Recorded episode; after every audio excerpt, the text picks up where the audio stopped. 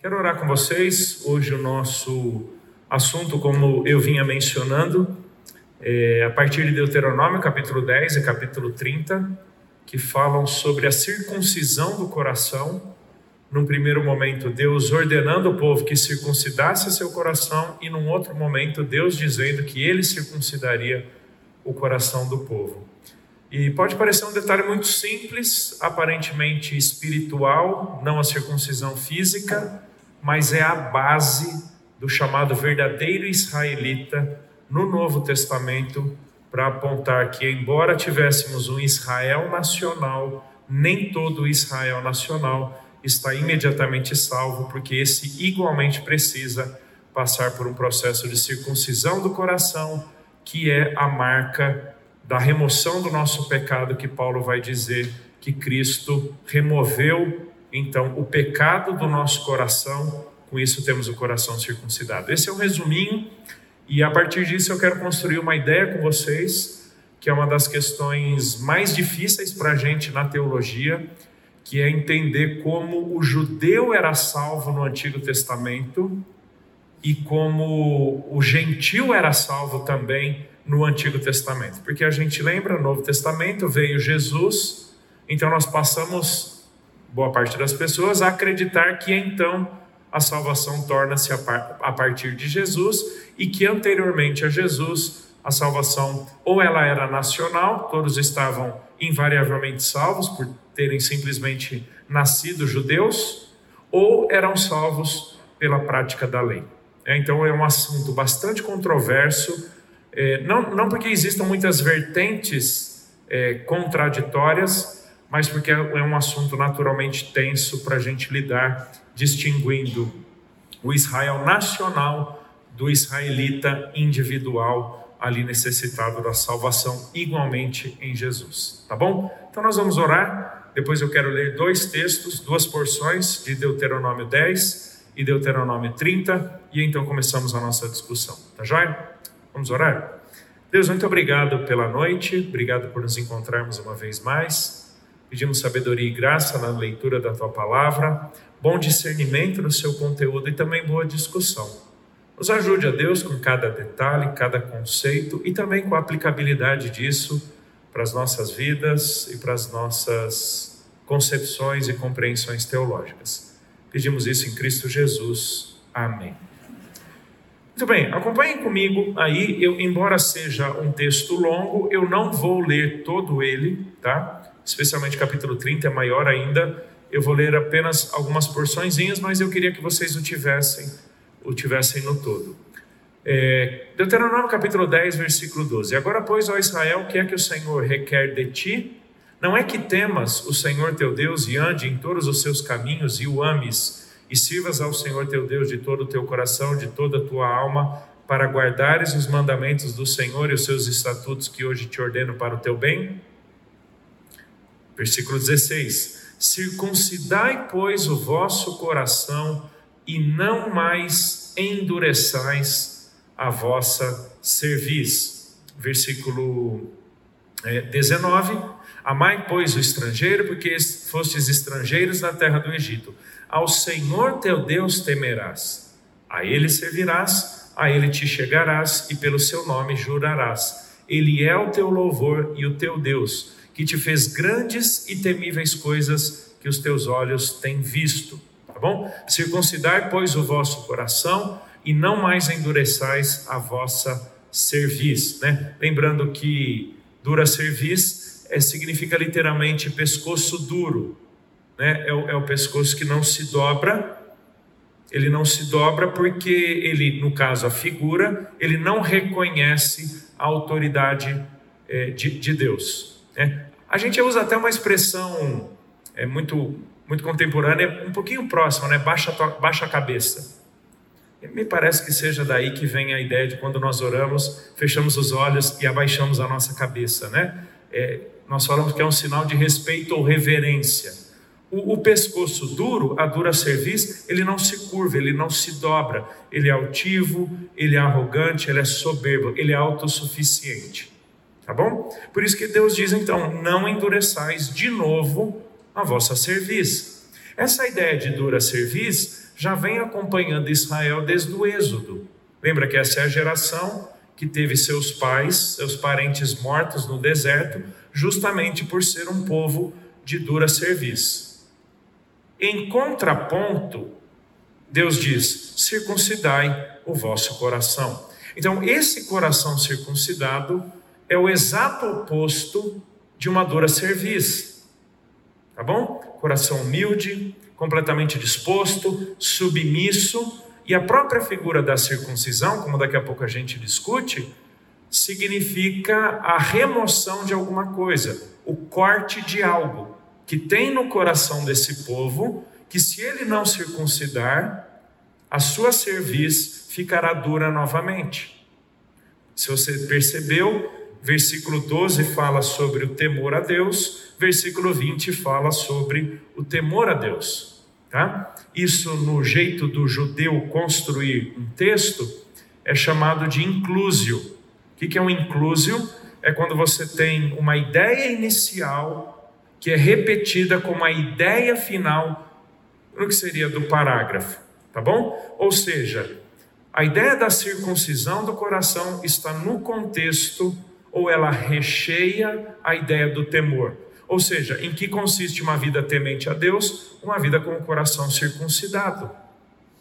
A remoção de alguma coisa que está no coração do povo, que se não for circuncidada, terá uma, um pescoço duro, dura cerviz, e por isso não temerá o Senhor. Tá bom?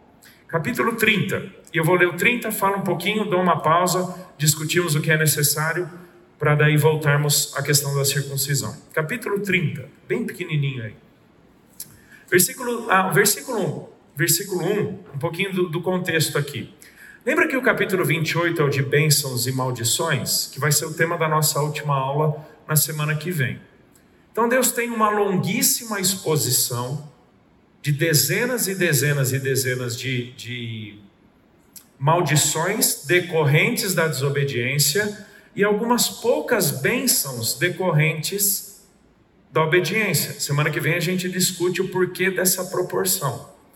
Depois de ter falado sobre essa aliança, essas palavras que Deus estava dando a Israel, Deus prenuncia que Israel não obedeceria. Israel se entregaria ao pecado, Israel seria disperso entre as nações, mundo afora, mas haveria um momento em que Deus reuniria Israel de volta. E aqui está a diferença do capítulo 30 para o capítulo 10. No capítulo 10, Deus diz: circuncidem o coração de vocês. No capítulo 30, ele vai dizer: Eu vou circuncidar o coração de vocês quando eu vos reunir de volta, depois de vocês terem sido dispersos por causa da desobediência. A primeira circuncisão parece ser aquela pronta disposição de Israel de se submeter ao Senhor. A segunda circuncisão é alguma coisa que Deus fará deliberadamente, pessoalmente, em relação a Israel, quando ele reunir a nação de volta em torno de si mesmo.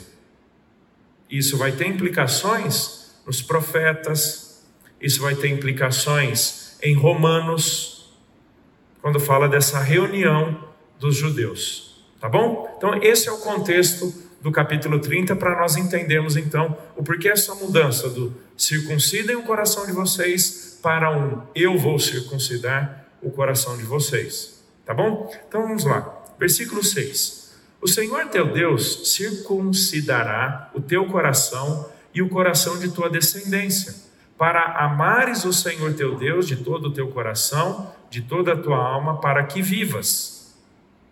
Preste atenção nessa linguagem: circuncidar, coração, amor a Deus. Tá bom? Três conceitos fundamentais aí para a gente entender o que é que Deus está prometendo fazer a Israel. E o versículo 10, quando diz: Se deres ouvidos à voz do Senhor teu Deus, guardando os seus mandamentos e os seus estatutos, escritos neste livro da lei, se te converteres ao Senhor teu Deus de todo o teu coração e de toda a tua alma. Ok? Essa conversão ela é basicamente um retorno, esse é o significado, né? um voltar-se para. Deus diz algo que ele fará, mas ele também prenuncia o que é que o povo deve fazer. Não que Deus esteja condicionando a circuncisão do povo lá no futuro a uma eventual volta de Israel para Deus. Até porque a gente vai ver daqui a pouquinho a linguagem da chamada nova aliança de Jeremias, onde Deus repete alguns desses conceitos para dizer: é uma aliança que eu faço que não depende de vocês.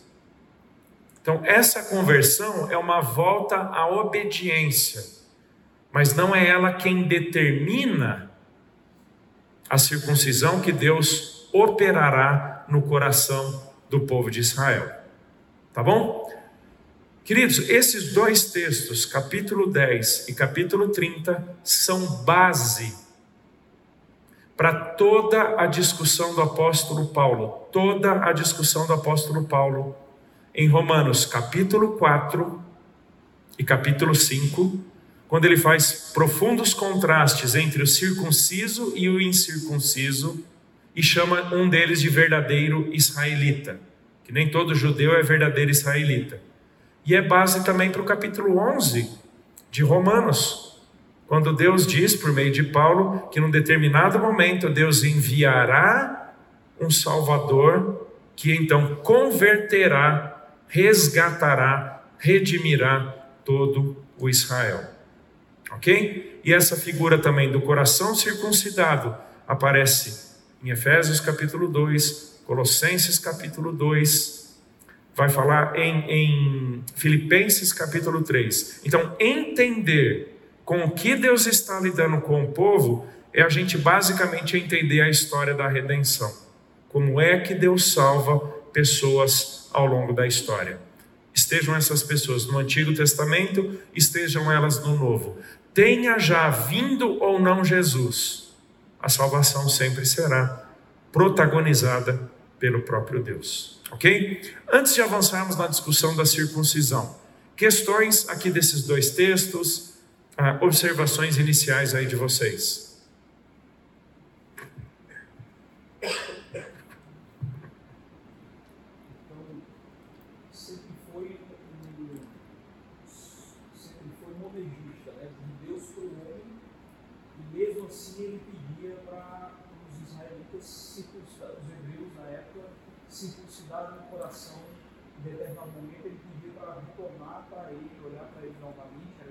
Joia.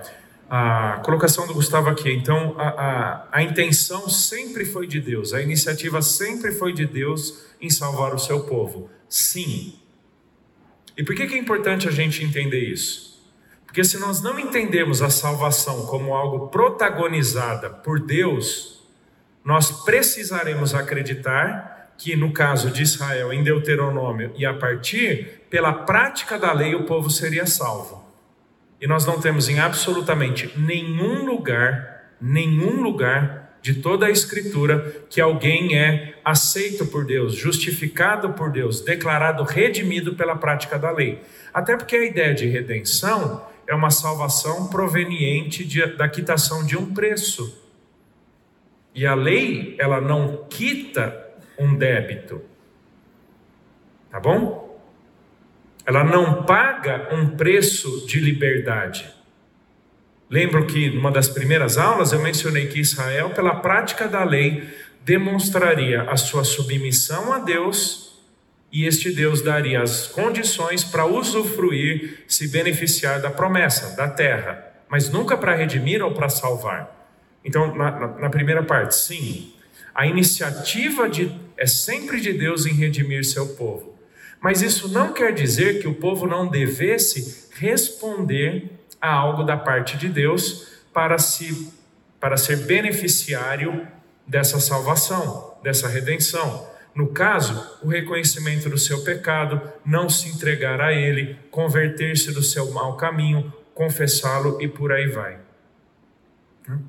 É isso daí. Sim, quando ele fala para circuncidar o coração, é reconheça em que ou quem está a salvação e volte-se para esse alguém. Agora, o que é importante a gente entender? É o que quer dizer circuncisão, porque assim, há uma novidade aqui que para o judeu, anteriormente, isso não era prática. Ele tem que circuncidar o corpo, o corpo físico, o órgão sexual masculino, não o coração.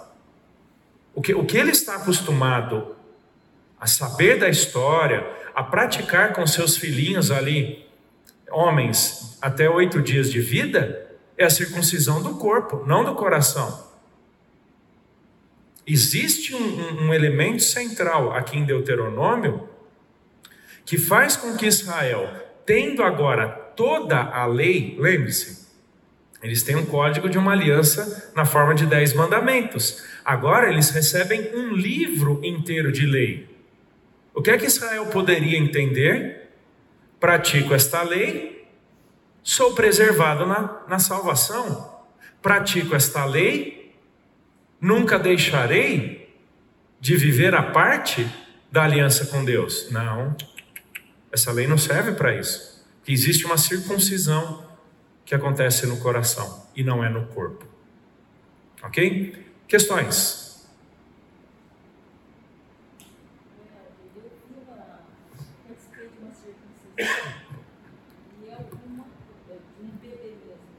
Uhum. Sim.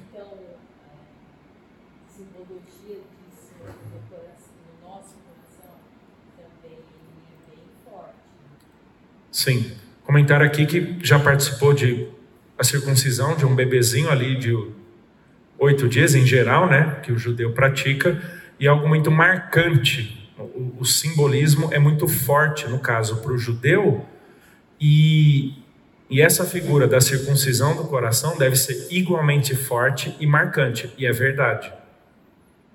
Né? Porque, porque é, é, basicamente não de um membro do corpo, mas é amputação de algo. É a remoção drástica, definitiva de alguma coisa. Exatamente. E é memorável também. Né? Alguns povos, eventualmente, mas na maioria dos povos, por causa daquela natureza sexual da religião, era normalmente por motivos de fertilidade. Por motivos de fertilidade, não tanto como uma aliança com Deus. Queridos, para onde nós voltamos para esse entendimento da circuncisão? Vou relembrar muito rapidinho é, a aliança abraâmica, Gênesis capítulo 12, Deus chama Abraão, Abraão, oi.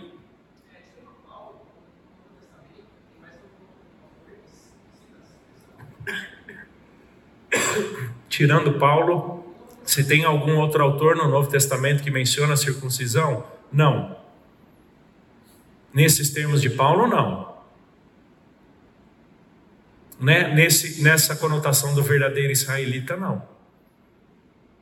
Até porque é o autor que mais está lidando com as tensões entre judeus e gentios. Pedro não lida com isso, Judas não lida com isso. É interessante, o autor de Hebreus não lida com isso. Né? Circuncisão não é um tema de Hebreus, não é. Mas é em Lucas, no, no caso Atos, né? capítulo 15, é um elemento central. Mas quem é o teólogo por detrás de Lucas? Paulo. Ok? Então, Gênesis 12, Deus chama Abraão de Ur para levá-lo para a terra que ele havia prometido. No capítulo 15 é quando ele estabelece a aliança. Lembra? Abraão dorme, Deus passa sozinho ali na, naquele ritual entre animais mortos para simbolizar justamente uma aliança unilateral. Tá bom? unilateral, é Deus com Ele mesmo, a despeito de qualquer resposta ou de qualquer condição ou circunstância favorável da parte de Abraão. E quando nós chegamos no capítulo 17, é, e se vocês olharem o PDF de vocês, aqui tem bem mais coisa do que tem aí, porque eu fui incluindo nesse intervalo aí também. Você vai ver que no capítulo 17, é, Deus, quando institui a, a circuncisão, fala que é a marca de uma aliança, é uma aliança que Deus está estabelecendo com Abraão e a sua descendência. Tá bom? É, é alguma coisa que Deus estabelece com Abraão, em que todos os homens descendentes de Abraão deveriam igualmente ser circuncidados para que carregassem no seu corpo a marca dessa promessa, a marca dessa aliança de que Deus faria dele, Abraão, uma grande nação. Muito bem, como símbolo de uma aliança, o símbolo remete nossa mente, a nossa compreensão teológica, à aliança, não ao símbolo em si. Tanto é que vai chegar no Novo Testamento, Paulo vai dizer que a circuncisão, por ela mesma, nada é. Ou seja, o poder, a verdade, a aliança não estão na circuncisão, mas naquilo que ela simboliza, que é esse pacto que Deus tem com Abraão, de fazer dele uma grande nação. Tá bom? Num, num momento, o judeu não entende dessa forma. Tanto é que ele tem o incircunciso, o gentil, na mesma qualidade moral ou diante de Deus como um cachorro. O cachorro ele não é um animal bem aceito pelo judeu, tá bom? Nesses tempos neotestamentários. Então, um cachorro e um gentil não circuncidado valem a mesma coisa. Tá? Então, o judeu encontra, ele passa a ver na circuncisão a justiça.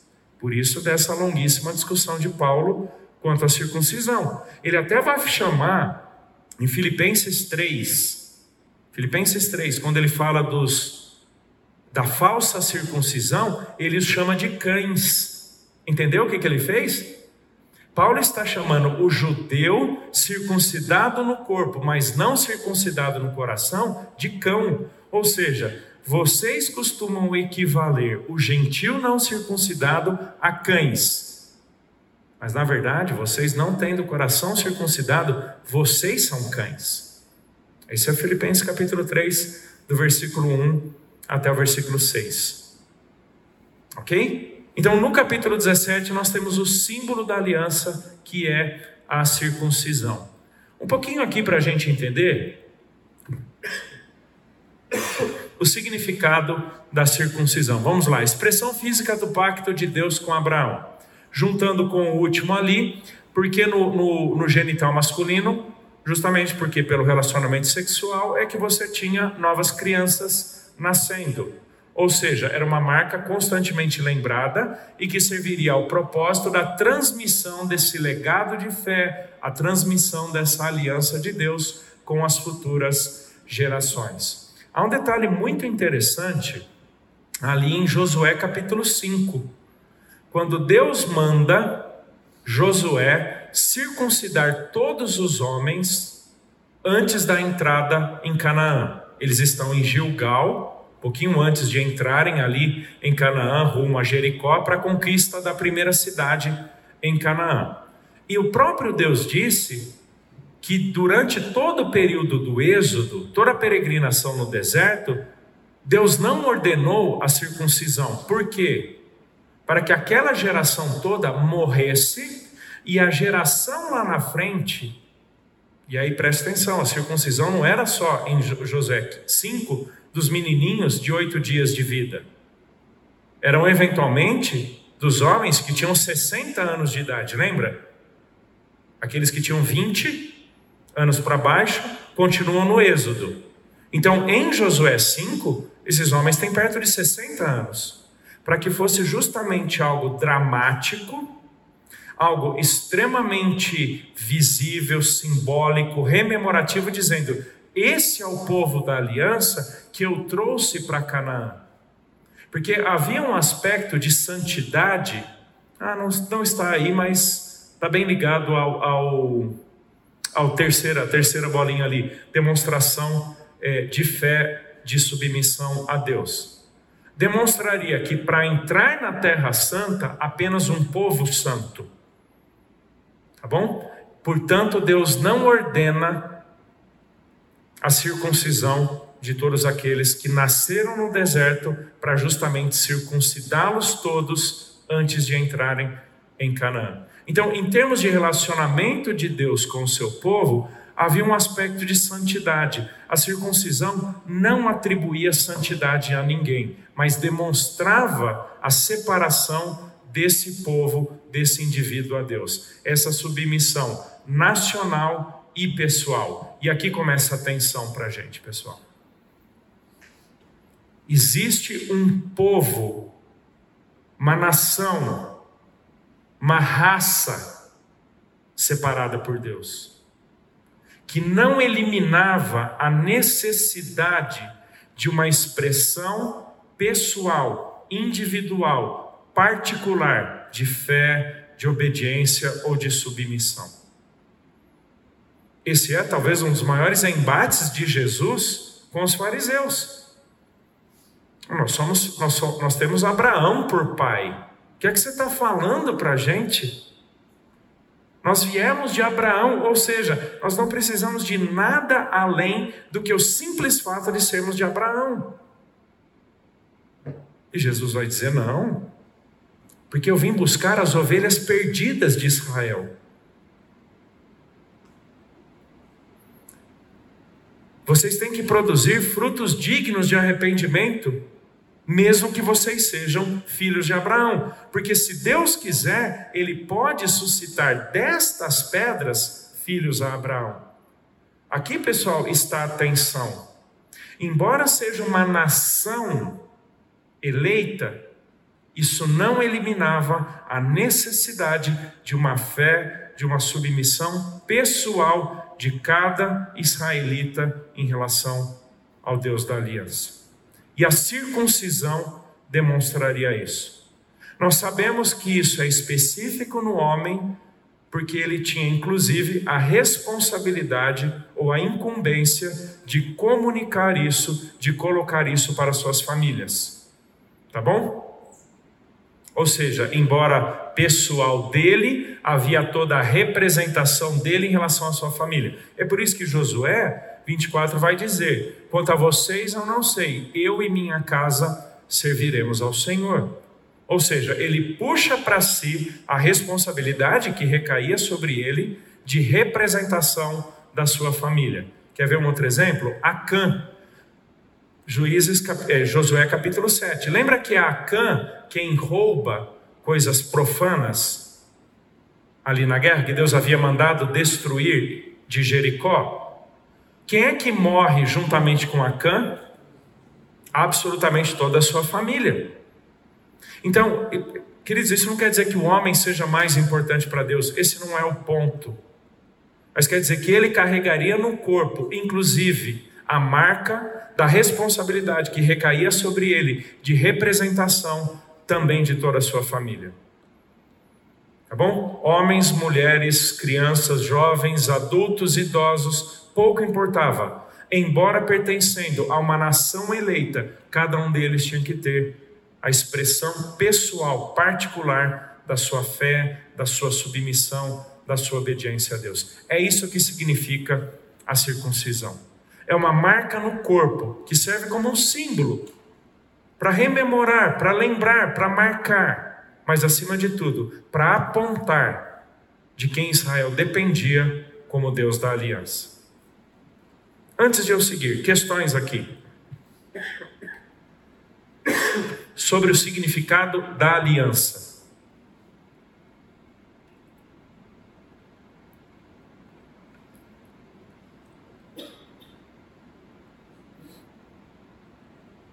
Tudo bem? Tem um outro gráfico aqui, talvez outras perguntas surjam.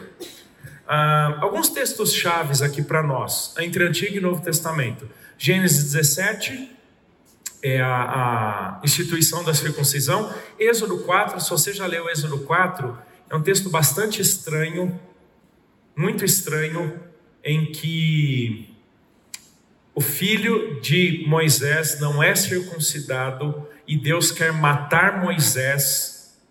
Ele não circuncida, a esposa dele, Zípora, é quem vai lá, circuncida, joga o prepúcio na frente de Moisés e fala ali: alguma bobagem para ele. Né? Texto muito estranho, e, e, por causa disso, Deus não mais quer matar Moisés. Né? Ele é estranho em termos de narrativa, mas quando a gente entende o significado da aliança simbolizada pela circuncisão, a gente vai entender. Você está prestes a ser o representante legal de Deus para conduzir toda uma nação, não simplesmente para uma terra, mas para o desfrute do cumprimento de uma aliança 400 anos antes. Você tem que estar igualmente com a sua família, santo diante de Deus. Isso é Êxodo 4, um texto estranho, pesado. Josué 5, já mencionei. Atos 15, a circuncisão é um dos motivos de racha entre judeus convertidos a Jesus e gentios não circuncidados convertidos a Jesus. Tá? Onde alguns tentam impor a circuncisão como prerrogativa do pertencimento à comunidade cristã. Filipenses 3, já mencionei, alguns chamados judaizantes também estão tentando impor isso como uma distinção étnica, ou seja, você não basta ser salvo por Cristo, você tem que pertencer ao povo de Israel, e para pertencer ao povo de Israel você tem que ser circuncidado. E aqui a gente chega no tal do Tito, que, embora sendo grego, não foi constrangido a circuncidar-se, diferentemente de Timóteo. Tá bom? Timóteo foi circuncidado, Tito não foi circuncidado. Por quê? Porque você lembra que Timóteo está sempre com Paulo, em boa parte das suas viagens, e que quando Paulo chega numa cidade, ele vai logo para uma sinagoga? nenhum incircunciso poderia entrar numa sinagoga. Não há nada de espiritual na circuncisão de Timóteo, é simplesmente o passe de entrada na sinagoga. Esse é aquilo que Paulo fala: fiz-me fraco para com os fracos, fiz-me judeu para com os judeus. Tito não tinha essa prerrogativa, até porque ele é enviado por Paulo, mas para Creta, mas ele não parece ser alguém que entra em cada sinagoga, em cada cidade, em cada viagem de Paulo, portanto ele não precisa ser, ser circuncidado. Tá? Então veja que o Novo Testamento não atribui um valor étnico à circuncisão do tipo. Você foi salvo por Jesus, você tem que se circuncidar para pertencer a Israel. Até porque daqui a pouco a gente vai ler Efésios 2 e Deus vai dizer, né, por meio de Paulo, que alguns com os corações circuncidados foram inseridos na comunidade de Israel, diferentemente daqueles que se intitulam circuncidados, mas apenas na carne. Alguém levantou a mão? Alguém ia falar?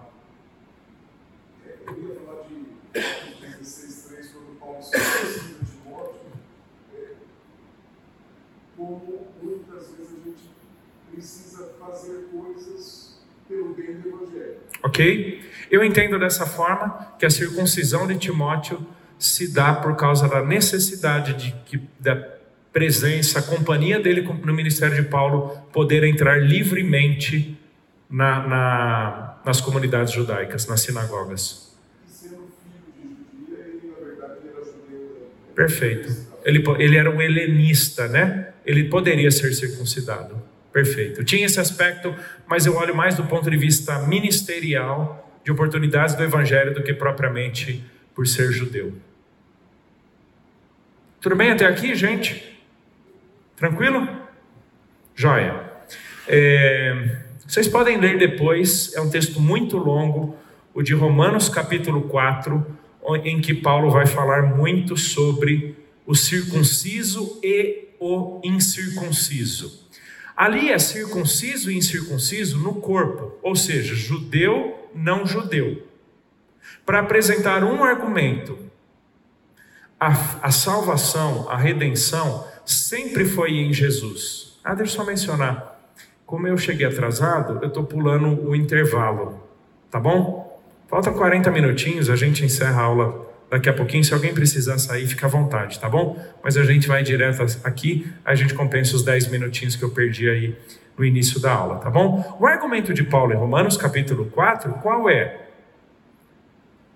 O tal do Abraão é pai na fé de todos os que têm fé. Pouco importa se este que tem fé é circunciso ou não. Porque a base da salvação desse indivíduo não é a circuncisão física ou falta dela, mas o ter fé em Jesus. E aqui então nós voltamos para a aliança abraâmica. O argumento de Paulo não começa na circuncisão em Gênesis 17. Começa na aliança, na promessa e na resposta de fé de Abraão em Gênesis 12 e 15. Tá? Leiam depois, eu estou dando só o resumo do argumento.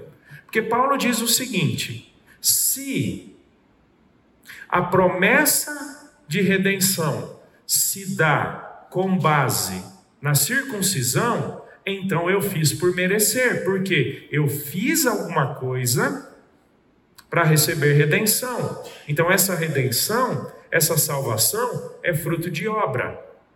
Mas aí Paulo vai dizer: não, a promessa a bênção é decorrente da aliança anterior à obra, anterior à circuncisão, porque é baseada na fé. Isso é Gênesis capítulo 15, verso 6. Abraão creu e isso lhe foi imputado por justiça. A circuncisão vem dois capítulos depois, anos depois. Não, a lei vem 400 e poucos anos depois. A circuncisão é depois, né? é, é, é bem antes. Tá? A, a, Paulo fala da lei, né? introduzida depois. Ok? Então, então, no argumento de Paulo, é o seguinte: o verdadeiro israelita não é o que está circuncidado no corpo, mas o que segue nos passos de fé do pai Abraão, porque ele é pai de todos os que têm fé seja circuncidado ou não. E aí então a gente volta para a aliança abraâmica, tá bom? É o pai de todos aqueles que têm fé. Gênesis 15, já mencionei. Esse texto é mencionado cinco outras vezes em no Novo Testamento, quatro delas por Paulo. Olha aí a exclusividade de Paulo em lidar com a com a questão da circuncisão. Tiago menciona Gênesis 15, mas não para discutir circuncisão. Paulo, sim, é para discutir circuncisão. Né? Romanos 4 e Gálatas 3. Dois capítulos fundamentais para a gente entender a justificação pela fé. Ok? Para daí então Paulo dizer o seguinte: que, ele, que Abraão é pai de todos aqueles que têm fé em Jesus é o pai da fé, não o pai da circuncisão. Por que de tudo isso, pessoal? Para a gente chegar nesse gráfico aqui, que eu quero chamá-lo de a genealogia da eleição. Eu sei que esse também é um termo um pouco tenso para a gente lidar com eleição, mas ele é importante para a gente daqui a pouco voltar para a circuncisão do coração, tá? Uma verdade de Deuteronômio 10 e 30 perpassa toda a Bíblia, que é o que eu estou fazendo aqui com vocês, uma teologia bíblica do coração circuncidado. Preste atenção aqui comigo.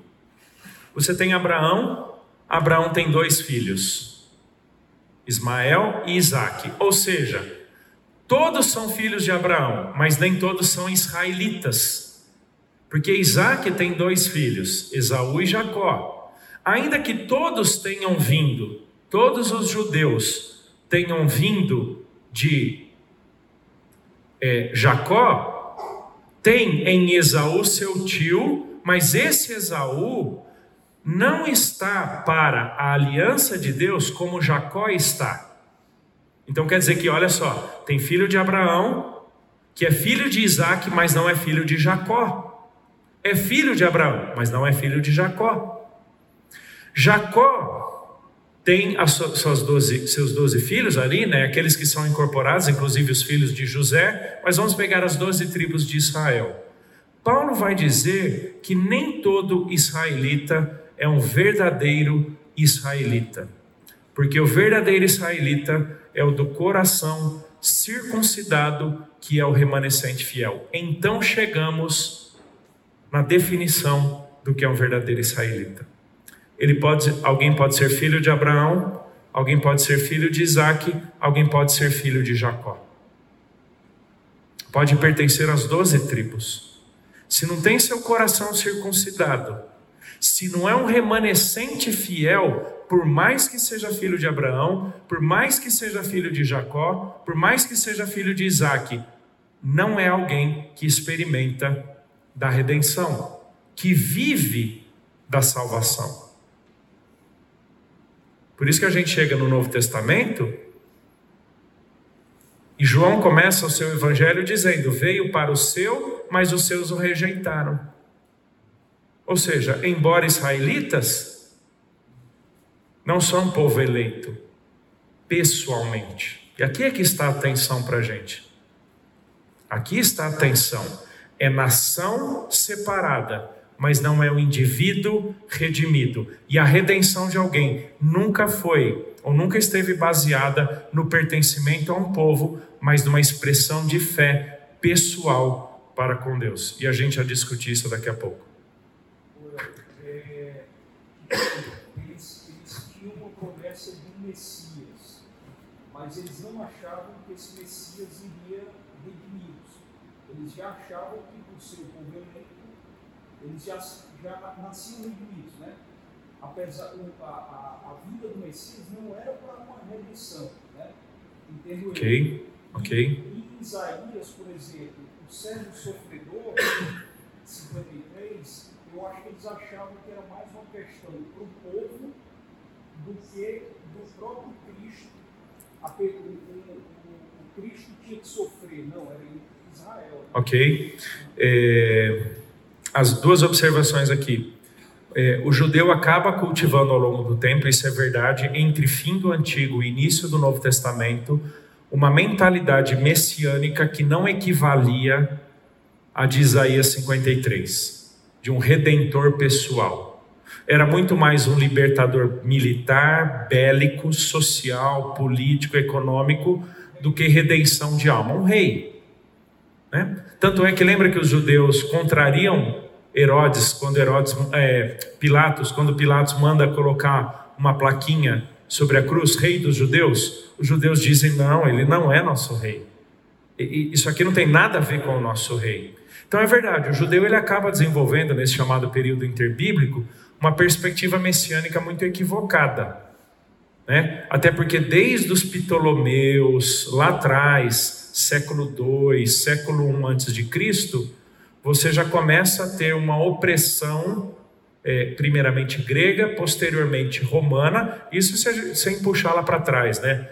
É, assírios, babilônicos, persas, gregos e então romanos sobre Israel, e então Israel se vê abandonado por Deus. Então esse Messias vem nos livrar desta condição. E parece que até os discípulos de Jesus em Atos 1, né? Jesus está subindo ao céu, os discípulos perguntam: Senhor, é agora que vais restaurar o reino a Israel? Eu imagino Jesus, ah, vocês estão há três anos comigo, não entenderam nada, né? Deixa eu subir, eu mando o Espírito Santo, ele cuida de vocês, que eu estou sem paciência agora, né? Claro, brincadeira com tudo isso, né? Mas eles têm essa expectativa e eles estão equivocados. Esse é o embate de Paulo. Vocês estão esperando um Messias que não equivale a Jesus. Vocês estão esperando uma redenção que não equivale à de Cristo. Ele veio dar a sua vida em resgate, ou seja, como preço da quitação de um débito. Isso, para eles o servo sofredor é basicamente Israel, não é uma pessoa. Exatamente.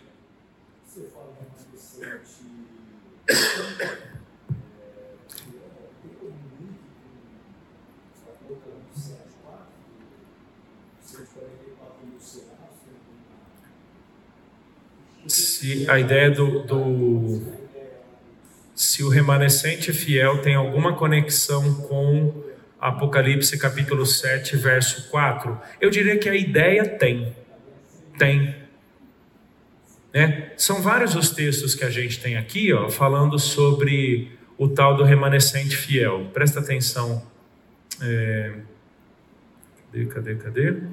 Aqui, ó. Desde quando né, Paulo fala sobre o remanescente, Romanos capítulo 9, capítulo 11, o que nos leva de volta a um conceito lá de Isaías, o remanescente de Israel, que Lucas vai chamar de pequenino rebanho, Jeremias chama de o restante das minhas ovelhas, e Marcos interpreta como as ovelhas perdidas da casa de Israel.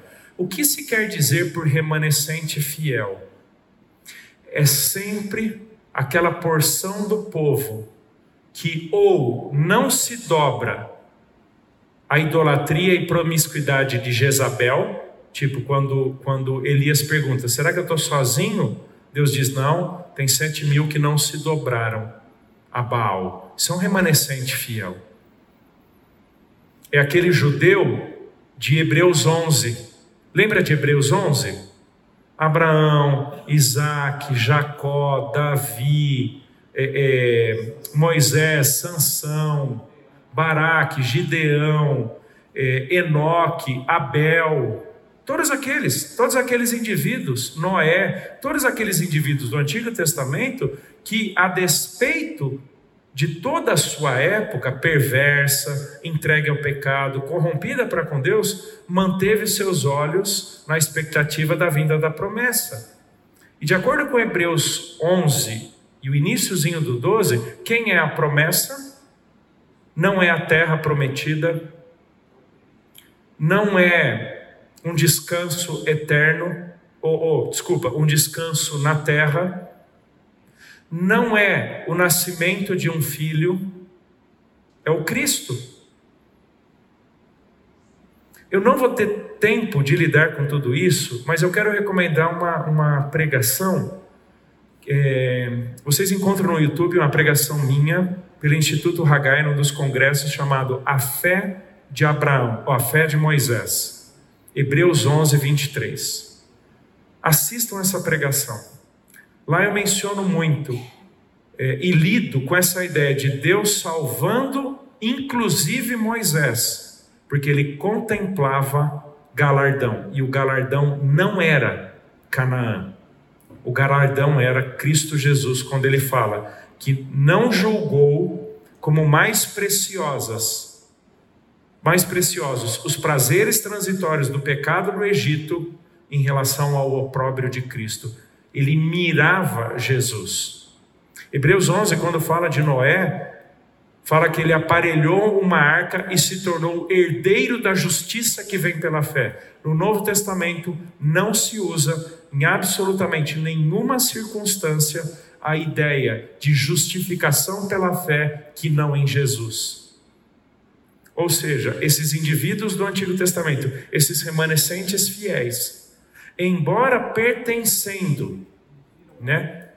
Voltando aqui, embora pertencendo a Abraão, Isaac e Jacó, eles eram pessoas que viviam na expectativa da vinda de alguém que os redimiria. Diferentemente de todos os outros, que, embora também vindo de Abraão, não viviam nessa expectativa. Eu sei que é difícil, pessoal, a gente conceber essa ideia, que a gente cresce com a ideia que nasceu judeu, povo da aliança, portanto não precisa de redenção. Sobre quem, inclusive, os efeitos do pecado de Adão foram imputados? Sobre quem? Os judeus. O judeu também está dentro de, de Romanos 3, 23. Todos pecaram e estão banidos da glória de Deus.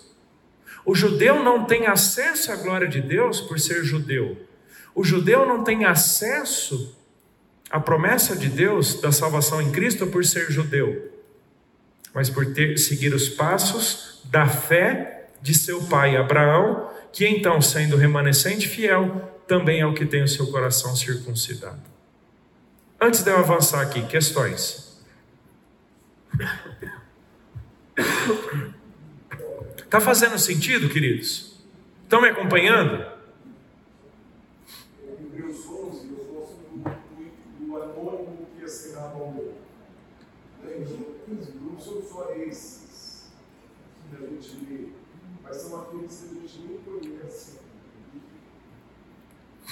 Foram E são muitos. Me falta tempo para falar desse, daquele, daquele outro e de mais um monte de gente que ele nem menciona o nome. É isso aí. Esse é o remanescente fiel.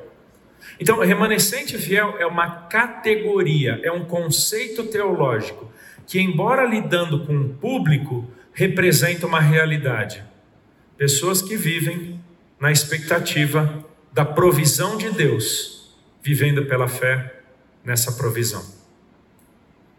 E o tal do, do coração circuncidado, então? Chegamos aqui. Oi.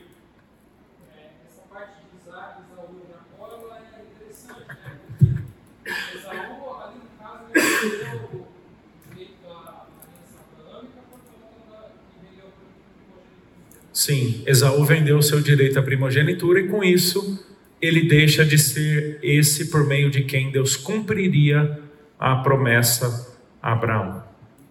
E isso, isso não quer dizer, é até estranho a gente pensar num prato de lentilha, né? Gente, se fosse um churrasco, por favor, né? Lentilha, né? É, é interessante, né, que Esaú também é filho de Abraão. E ele não deixa de ser abençoado por Deus tanto quanto Ismael. Eu sei que isso é difícil a gente lidar. Jacó viu a face de Deus em Esaú. Perfeito. É difícil a gente lidar com a ideia dos ismaelitas, os árabes, como sendo um povo que também partilha da promessa de Deus com Abraão. Também é filho de Abraão. Não, não pisa nas pegadas de fé de Abraão, nem por isso deixa de ser filho de Abraão. E você vê até que o, o, o povo numeroso, né? Impressionantemente numeroso, partilhando da mesma promessa de Deus com Abraão.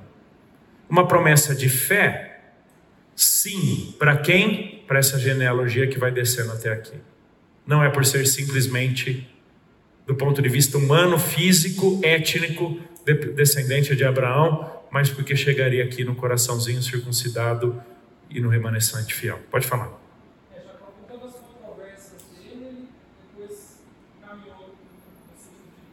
Sim. A despeito de tudo que fez, nem por isso deixou de ser um eleito de Deus. O que mais, gente? Tudo bem com a ideia do remanescente fiel? Vamos lá. Coração circuncidado. Como essa ideia é construída a partir do, do texto de Deuteronômio. Olha Jeremias capítulo 4. Bom, a gente tem que lembrar em que época Jeremias está. Tá bom? Ele está um pouquinho antes do exílio. Ele está vendo os, os caldeus chegando, por isso que ele narra ali Lamentações, né? A destruição do templo. Ele está em mais ou menos no início do século 6 antes de Cristo, tá? Lembra que início do século 6 a.C. é 590 e pouco, não 501 ou 2. Né? Ele está lá perto do ano 590 e pouco, vendo os caldeus entrarem para destruírem é, Judá. Só que um pouco antes, ele profetiza o seu livro, querendo trazer Israel de volta para o Senhor.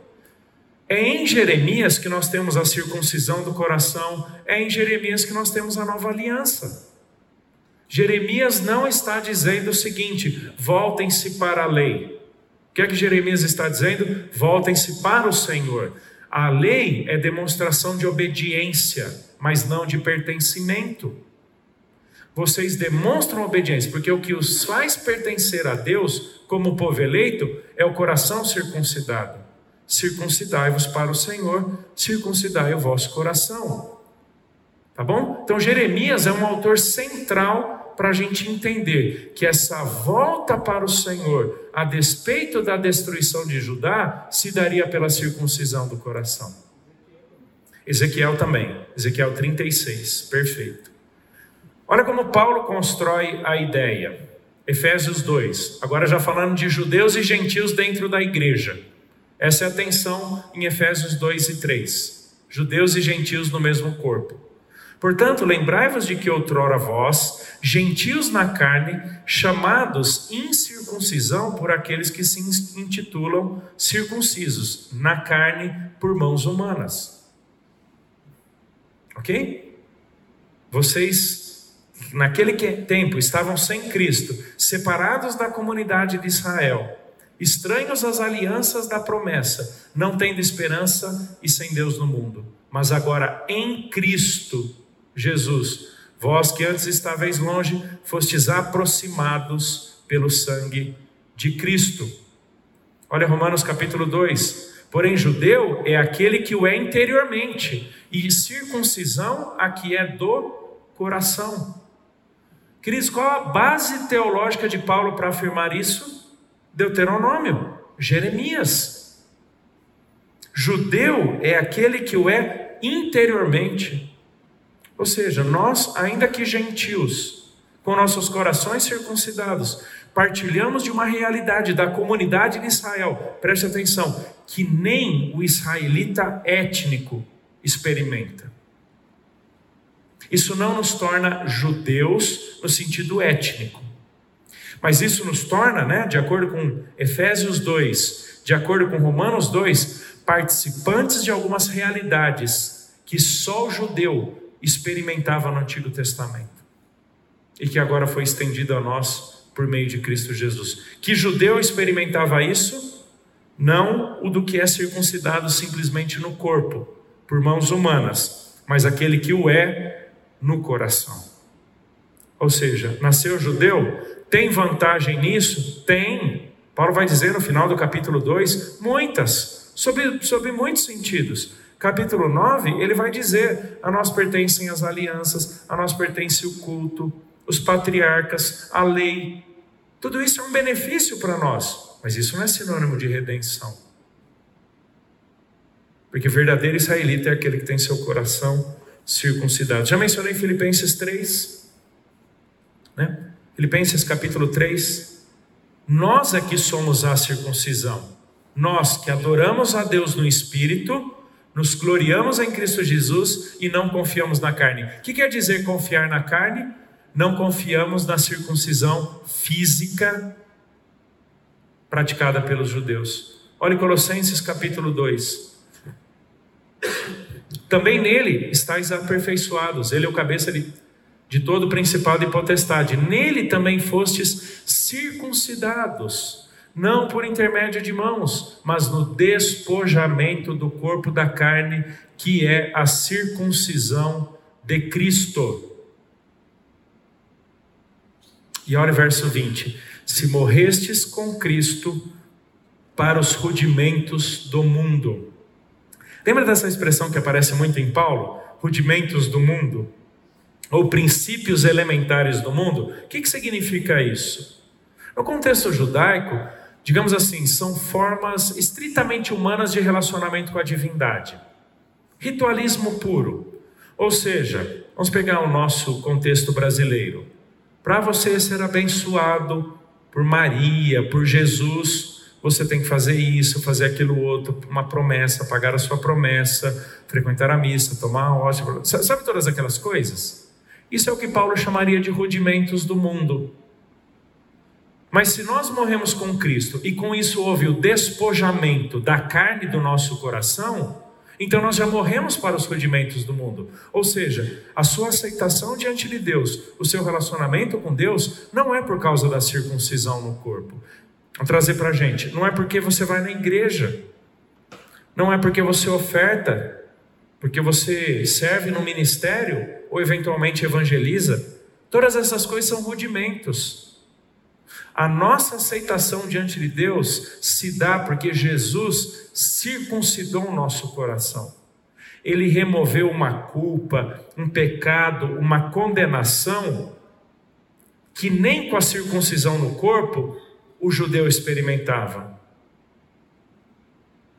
Essa é a circuncisão de Cristo, da qual eu e você partilhamos. Como cumprimento do que? Jeremias capítulo 31 que é a chamada nova aliança. Eis aí vem dias, diz o Senhor, em que firmarei nova aliança com a casa de Israel e com a casa de Judá. Não conforme a aliança que fiz com seus pais no dia em que os tomei pela mão para os tirar da terra do Egito. Porquanto eles anularam a minha aliança, não obstante eu os haver desposado, diz o Senhor. Porque esta é a aliança que firmarei com a casa de Israel depois daqueles dias, diz o Senhor.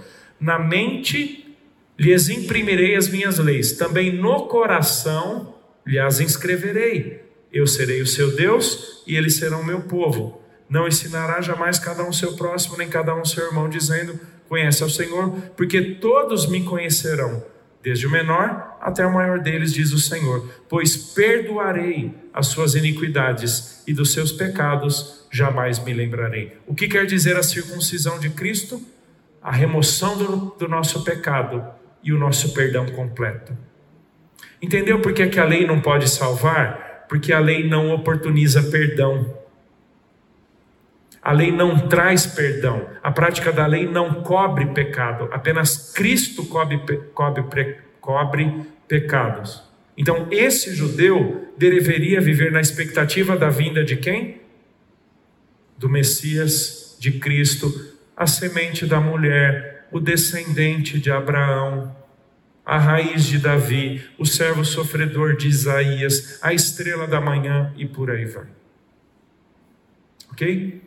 Então, Deuteronômio capítulo 10, principalmente capítulo 30, são a base para nossa compreensão de que, embora Israel fosse nacionalmente eleito, etnicamente separado, proveniente de um pai de todos esses que viriam depois dele. Isso não implicava ou não fazia com que não fosse necessário uma fé pessoal à semelhança da que Abraão teve. Ele poderia ser circuncidado no corpo, mas ele teria que ser circuncidado no coração. Em que consistia essa circuncisão do coração? A remoção do seu pecado, da sua culpa, por Cristo Jesus, que é a verdadeira circuncisão. Questões?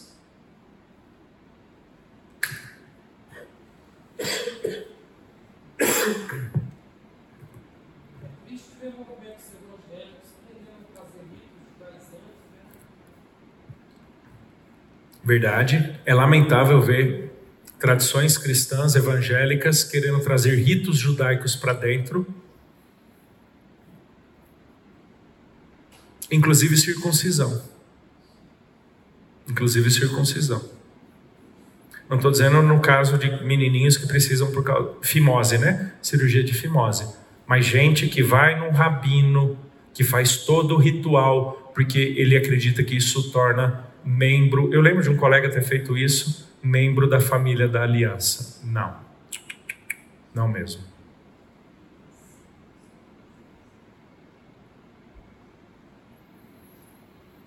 Vamos lá, gente, chegando a conclusões aqui. Como o judeu era salvo no Antigo Testamento? Pela fé em que ou quem?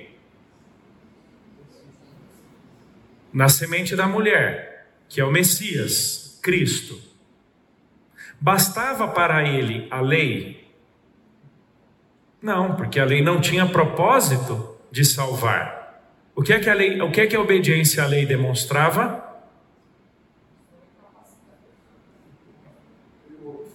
Temor, submissão, respeito. A sua parte na aliança para desfrute da terra. A prática da lei era suficiente para a redenção? Não, porque ela nunca teve o propósito. Ele tinha que ter o quê? Fé. Fé que é sinônimo de um coração circuncidado. Exatamente. Essa é a relação.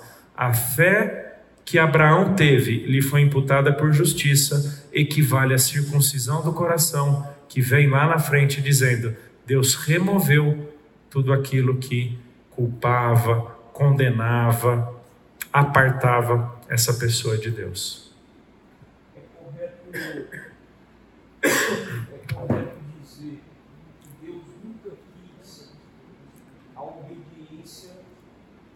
da lei pela obediência, mas ele sempre quis o coração. E aí, a partir disso, que. Joia. Observação é a seguinte: então isso quer dizer que Deus nunca quis a obediência da lei pela obediência, mas sempre o coração? Sim. Lembra que fala de todo o teu coração, toda a tua alma? Deuteronômio 10, quando fala da circuncisão, fala por duas vezes: todo o teu coração, toda a tua alma. ou seja, com todo o teu ser. Não é só a sua submissão a uma lei ou outra. Na próxima aula, a gente vai, num, num momento final, discutir a relação do cristão com a lei. E o que, que, e o que Paulo quer dizer que a lei caducou? Né? Por que, que Deuteronômio 28 não deveria nos assombrar hoje, como também tem sido muito usado em vários contextos cristãos para assombrarem, para escravizarem crentes, dizendo que as, as maldições de Deuteronômio 28 ainda são válidas até hoje.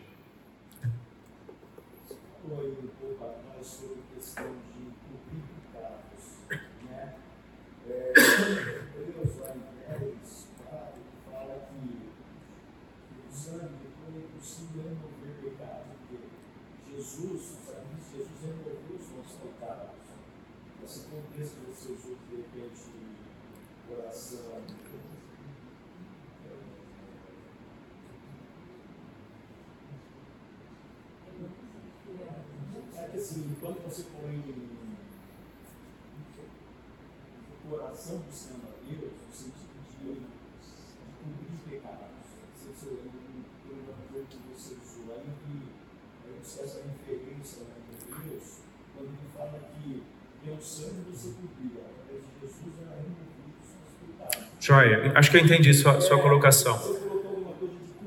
Joia. É, a colocação aqui é se nós deveríamos, se é válido usar a terminologia que eu usei, cobrir pecados, ou se deveríamos usar, por exemplo, a de Hebreus 10, que fala remover pecados. Claro que é a minha.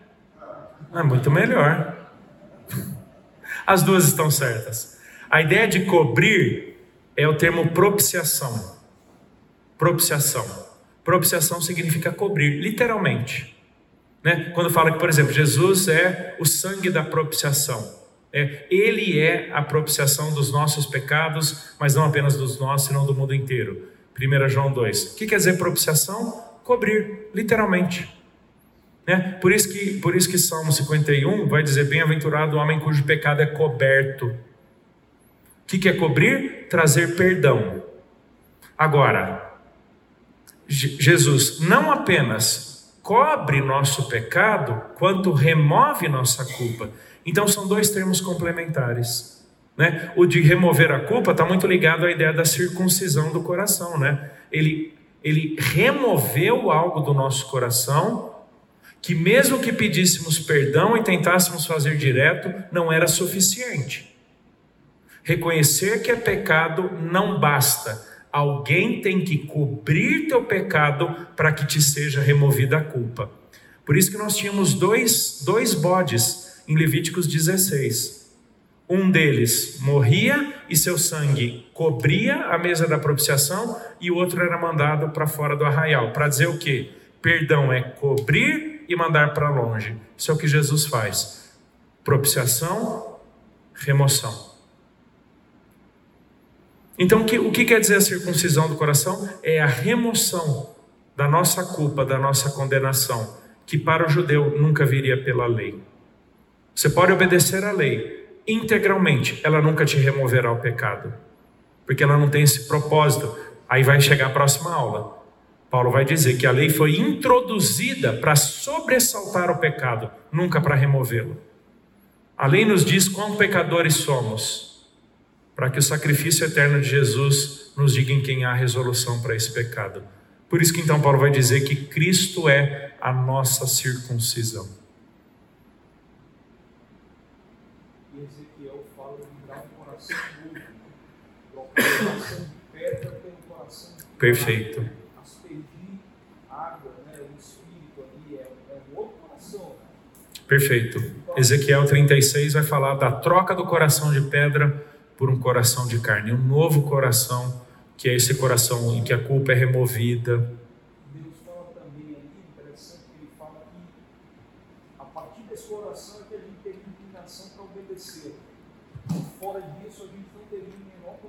Joia, perfeito. A nossa disposição para obediência é por causa de um coração transformado, não por simples interesse em fazer coisas certas. Exato.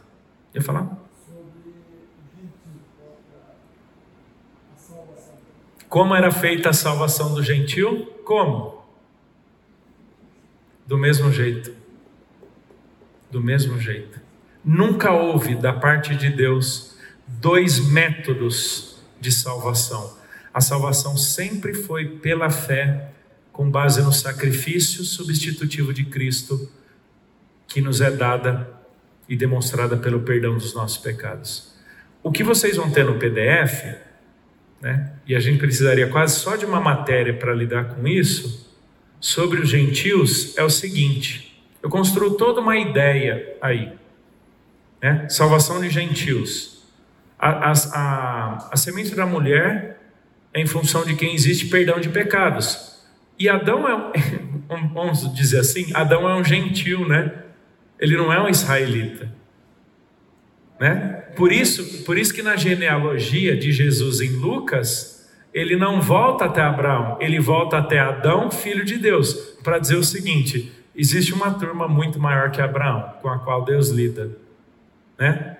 É, e, e, o propósito do Evangelho de Lucas é demonstrar a universalidade da salvação. É por isso que tem tanto gentil, tanto gentil no Evangelho de Lucas, né? Gênesis capítulo 12, em ti serão benditas todas as famílias da terra, darei à tua descendência essa terra. E aí Paulo vai dizer em Gálatas 3 que o descendente último não era Isaac, era Jesus. Então, em quem todas as famílias da terra são abençoadas, não é em Abraão, é em Jesus.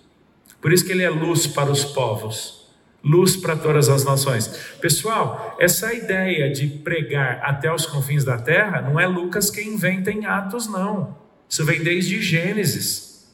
Gênesis 12, a ideia de todas as famílias, nações da terra, estão lá. Né? Olha que interessante, Lucas 18: Glorificar-te-ei, pois entre os gentios, ó Senhor. Salmo 67, em todas as nações a tua salvação. Louvem-te os povos, ó Deus, louvem-te os povos todos. A palavra aqui, povos, no hebraico é gentil. Salmo 67 está falando: proclamem a aliança, a fidelidade de Deus. Salmo 127 também, Salmo 67, e aí vai, né? Salmo 67, louvai ao Senhor vós todos os gentios, louvai a todos os povos, porque muito, muito grande é a sua misericórdia. Misericórdia aqui é o termo hesed, mesmo termo usado para falar da aliança de amor pactual que Deus tem com Israel num contexto gentílico. Né? E aí vai, ó, são muitos os textos que vão falar sobre esse Jesus vindo igualmente para os, os gentios e não apenas para os judeus. Então, como um gentil era salvo no, Novo, no Antigo Testamento, da mesma forma que um judeu, pela fé em Jesus. Por isso que Israel deveria pregar a salvação. Dois salmos extremamente missionários, missiológicos, Salmo 67 e Salmo 117. Quer saber qual é a carta mais missionária do Novo Testamento? Chuta, Gálatas? Não. Chuta mais improvável. Não, Filemão não. Aí é muito improvável. Romanos. Romanos, a carta de maior densidade teológica do Novo Testamento é uma carta missionária. Quando você vai lá para o capítulo 15, ele fala: Eu estou indo para a Espanha, porque os espanhóis também precisam do Evangelho. Mas eu estou mandando essa carta antes, preparando o caminho para vocês entenderem que os espanhóis precisam do Evangelho. Porque quando eu chegar em vocês, vocês que vão me mandar para lá e vão me bancar o tempo que for necessário lá. Romanos foi escrito com um propósito missiológico: defender que os espanhóis também precisam do Evangelho. Né? E sabe o que é interessante? Romanos 15, Paulo cita Salmo 117 para embasar o seguinte: os espanhóis, como gentis, estão prenunciados no Salmo 117. Né? Então, o gentil, como o gentil era salvo no Antigo Testamento, exatamente da mesma forma que o judeu. Por isso que o judeu tinha que pregar o Evangelho.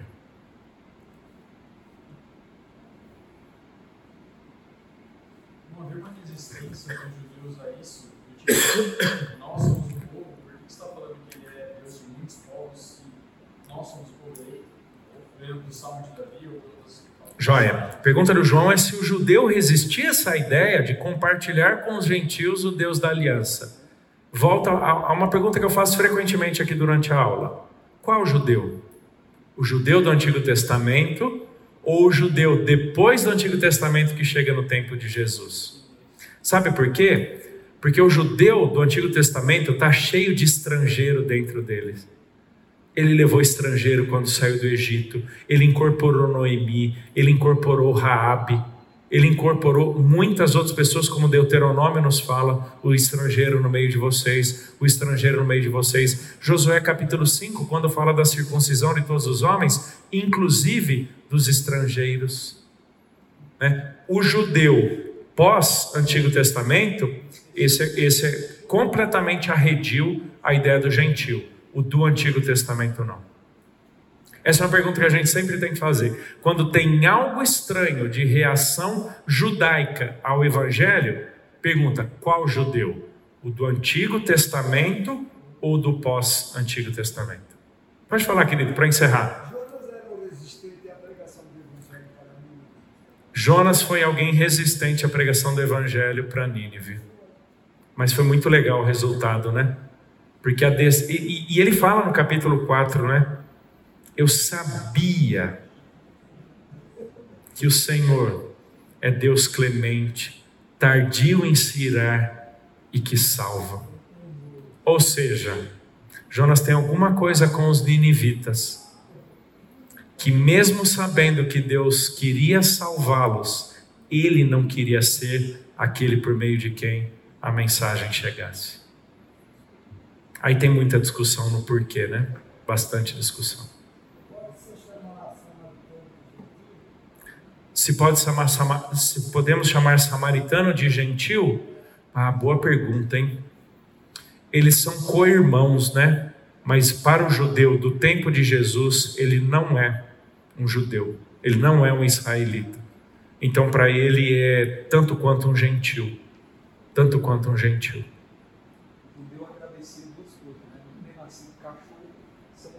É, exatamente, não ter nascido cachorro né? A não ser que nasça em outra encarnação, né? Mas aí não é com a gente.